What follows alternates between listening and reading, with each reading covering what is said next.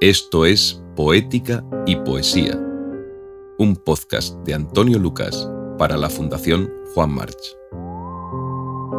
Capítulo 5. Arthur Rimbaud.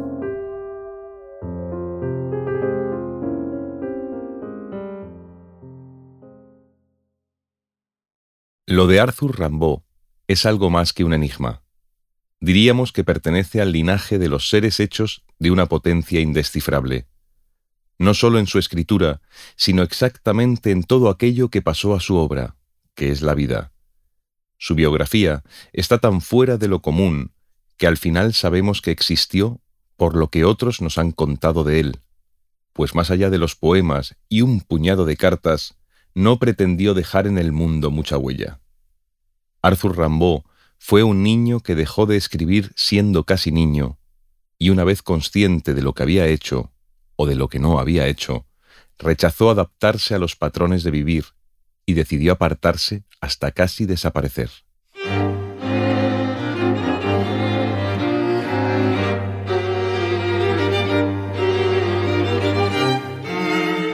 La aventura vital de Arthur Rimbaud no tiene parangón en la poesía europea de los últimos dos siglos.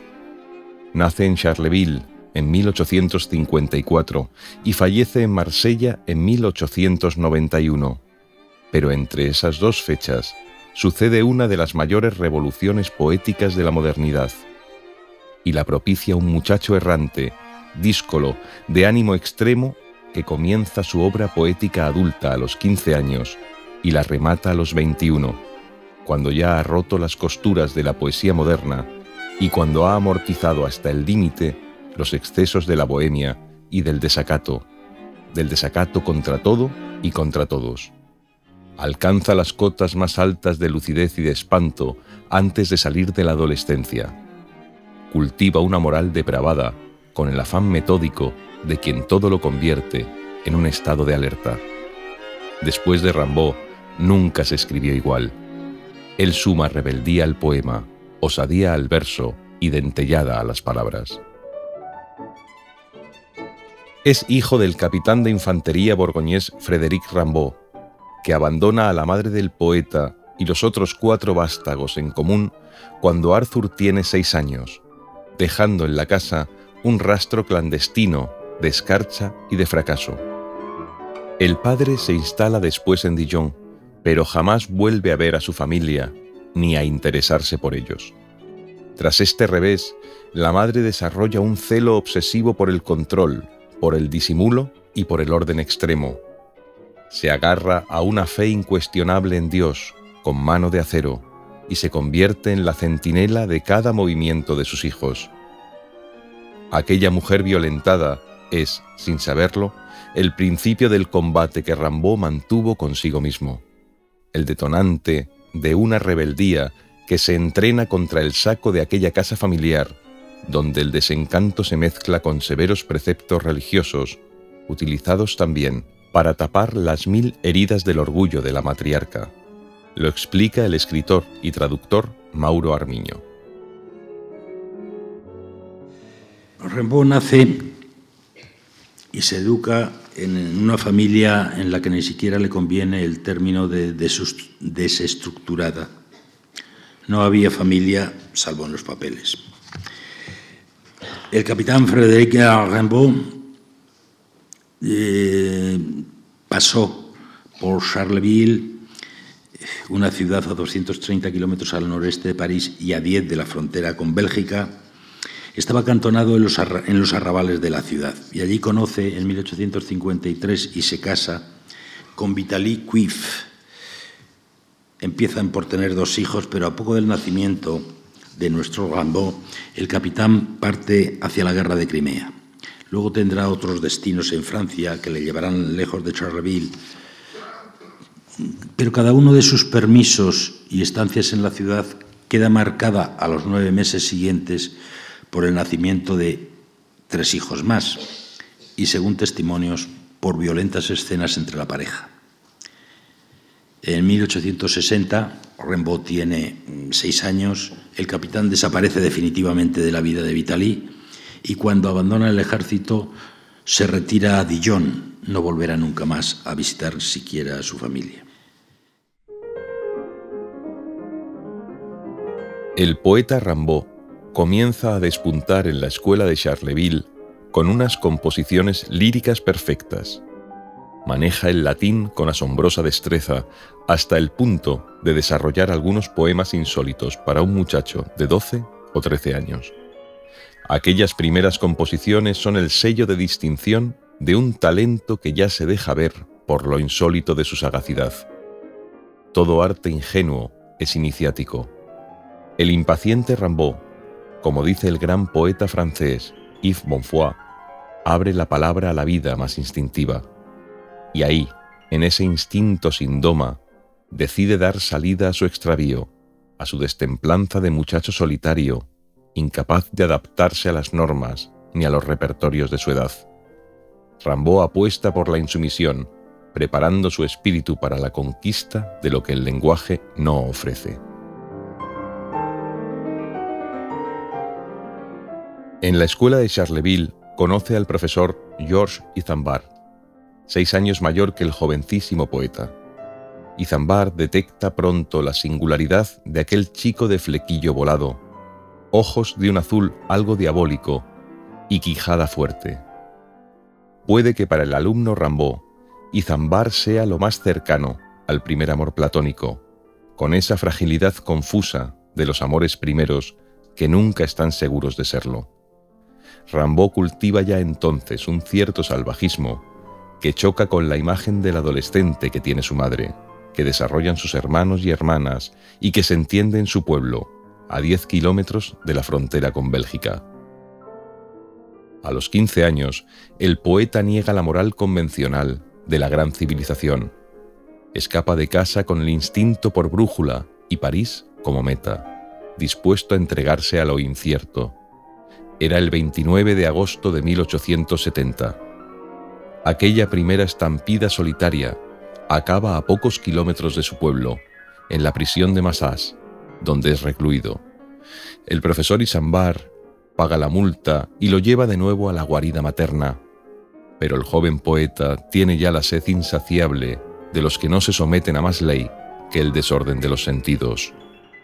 Yo creía en todos los encantamientos, escribe.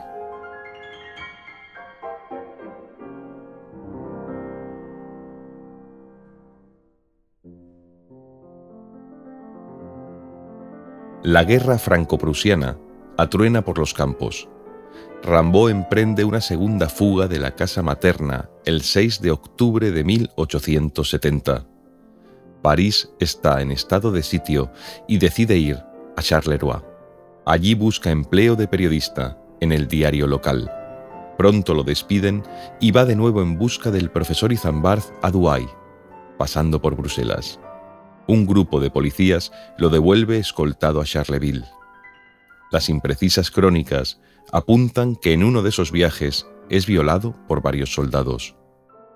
En la mochila de aquel muchacho con cara de niño hay poemas convulsos de una insólita violencia expresiva. Rambaud es ya el alquimista de una gramática oscura, el convencido de que sólo el hombre puede decidir su salvación y de que yo es otro. La tercera huida, en 1871, le lleva por fin a París.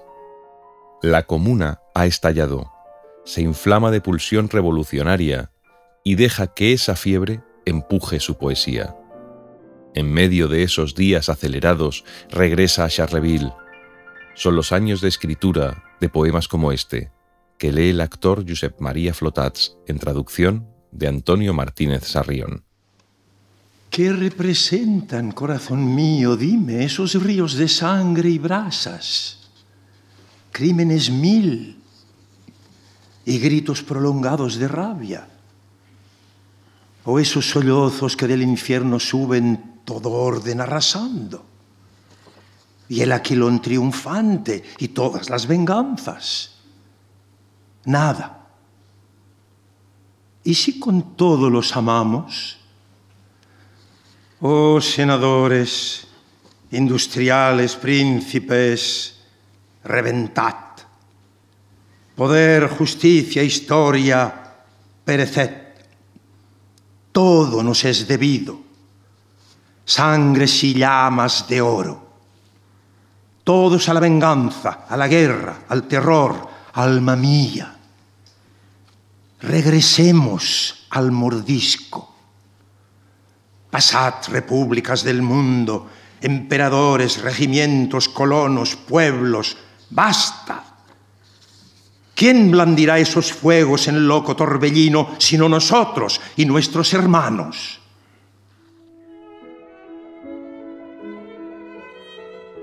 De nuevo en el pueblo, escribe cartas a los poetas simbolistas, pero no llega respuesta. Lee con pasión las flores del mal de Baudelaire. Es todavía un adolescente hecho de instinto y descontrol. Una mañana decide meter en un sobre un último puñado de poemas que ha escrito y una nota para Paul Verlaine, jefe de tribu del simbolismo en París. Si esta vez no hay respuesta, advierte a sus hermanos de que se arrojará a la vía del tren. A las pocas semanas recibe unas líneas de admiración y un billete para París que Verlaine adquiere con lo recaudado en una colecta para hacer llegar a la ciudad al joven poeta desconocido. Ven, querida gran alma, te esperamos, te queremos, le escribe el maestro. Verlaine le facilita la salida del estrecho cerco familiar en septiembre de 1871. Rambaud se instala en casa del también explosivo y respetado Verlaine, que ya tiene publicados dos libros de poemas, aplaudidos por la crítica, Poemas Saturnianos y Fiestas Galantes. Verlaine vive con su mujer y el hijo recién nacido. En el salón burgués de su anfitrión, Rambaud comienza a ensayar un terrorismo escatológico capaz de reventar la paciencia de cualquiera.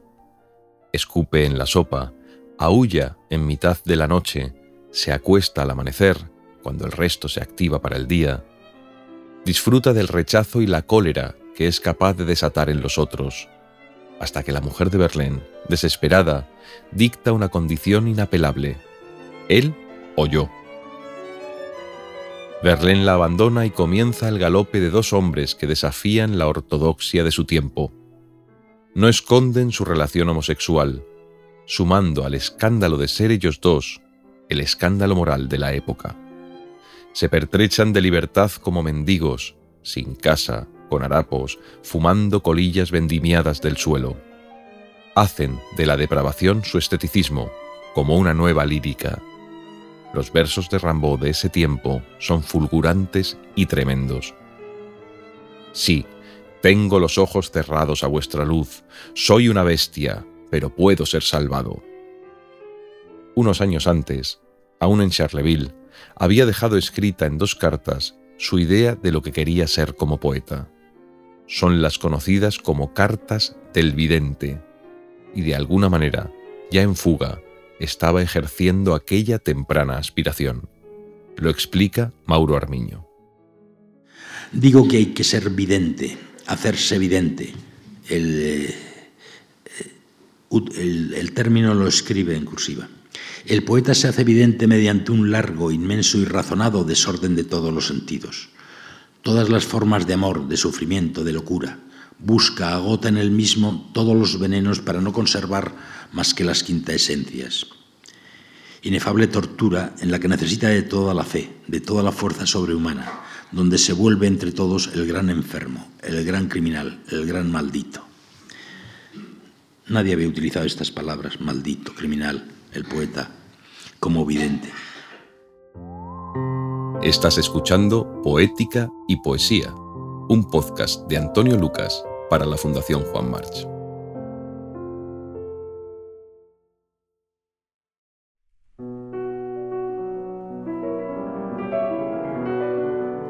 El hachís, el ajenjo, las pensiones más infectas, la fascinación por lo terrible, viajes que son huidas por Francia, Holanda, Alemania, Inglaterra, las resacas tormentosas, las querellas. Rambaud y Verlaine se aman fieramente, pero también se dedican un odio inigualable. En una pensión de la Rue de Brassers de Bruselas, tras una pelea por celos, Verlaine dispara dos veces su pequeño revólver contra Rambaud. Le hiere en una mano. Era julio de 1873. Verlaine es condenado a dos años de prisión. Es el principio del fin de su relación, de su amistad, y el inicio de su irremediable separación definitiva. Desde la cárcel, Verlaine escribe al joven Rambaud, que entonces tenía aún 19 años, encendidas cartas clamando perdón y declarando amor. Nunca hubo respuesta. El último encuentro, la última vez, sucede en Alemania poco después de que Verlaine salga de la cárcel. La noche acaba en disputa y en otra cicatriz. De aquel carácter indómito de Rambaud da cuenta en octubre de 1871 el poeta Léon Valade en carta a Émile Blemont. Escribe a un, a un amigo y le dice, se ha perdido usted el asistir a la última cena de los horribles buenos hombres, era el nombre de, las, de la reunión del círculo. En ella fue exhibido, bajo los auspicios de Berlín, un tremendo, subraya, poeta de menos de 18 años que tiene por nombre Arthur Rimbaud. Grandes manos, grandes pies, rostro absolutamente infantil y que podría convenir a un niño de 13 años, ojos azules profundos, carácter más salvaje que tímido.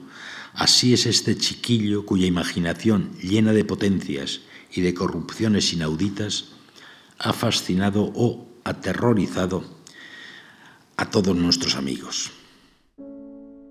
El joven prodigio regresa a Charleville después de los consumados desastres junto a Berlín.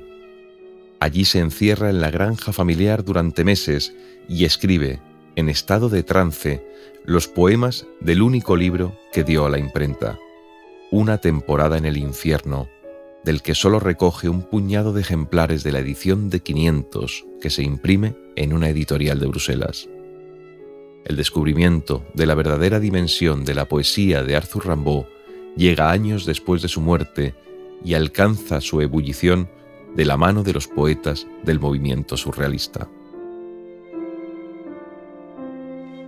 A pesar de su juventud, el autor de poemas como El barco ebrio descubre que la vida se devora a sí misma en igual medida que se reproduce a sí misma.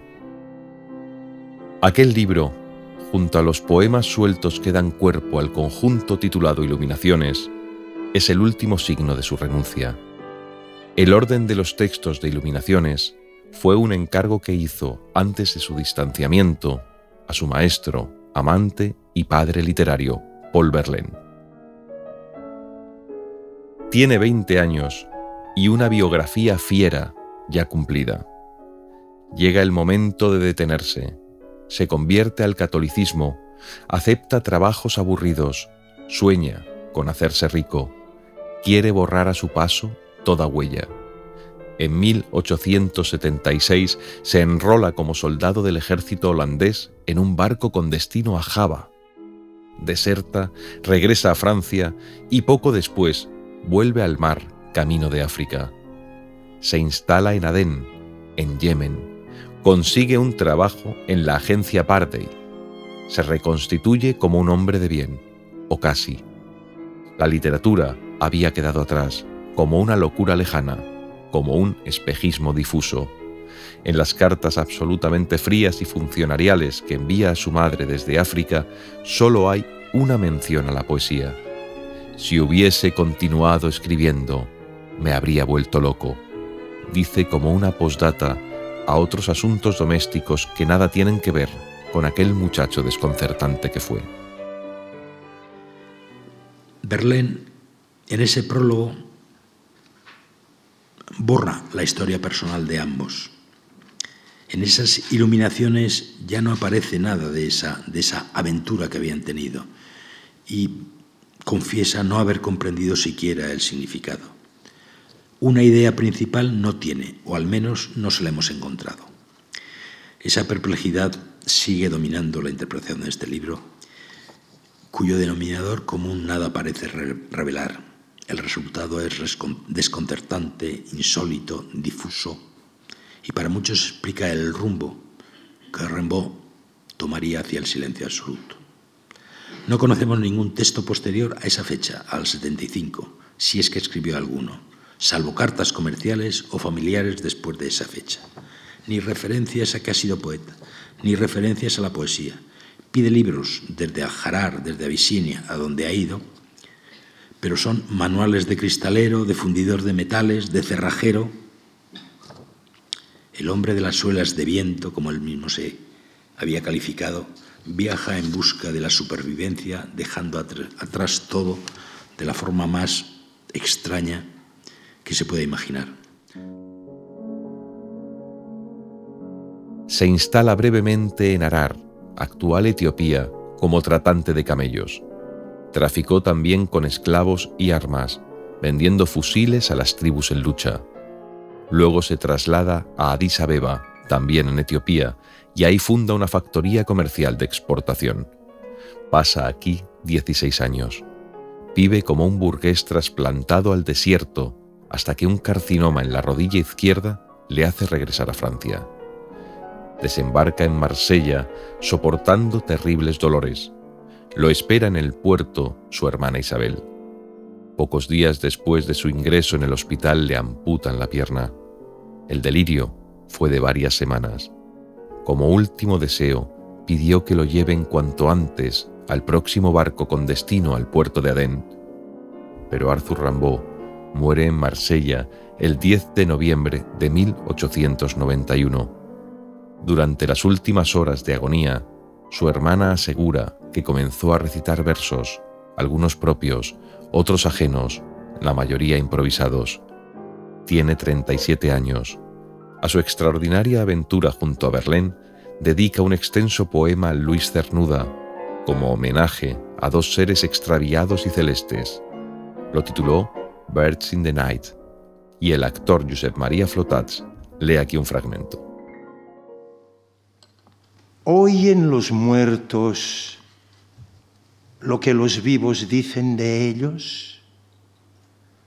Ojalá nada oigan. Ha de ser un alivio ese silencio interminable para aquellos que vivieron por la palabra y murieron por ella, como Rimbaud y Verlaine. Pero el silencio allá no evita acá la farsa elogiosa repugnante. ¿Alguna vez deseó uno que la humanidad tuviese una sola cabeza para así cortársela? Tal vez exageraba. Si fuera solo una cucaracha y aplastarla.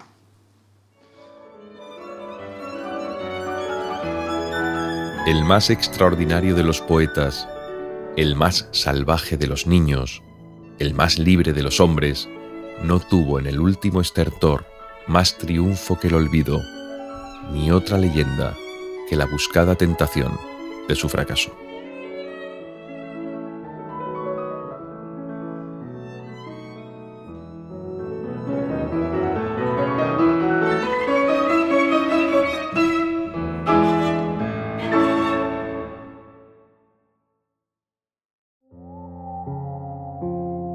Esto ha sido Poética y Poesía, un podcast de Antonio Lucas para la Fundación Juan March.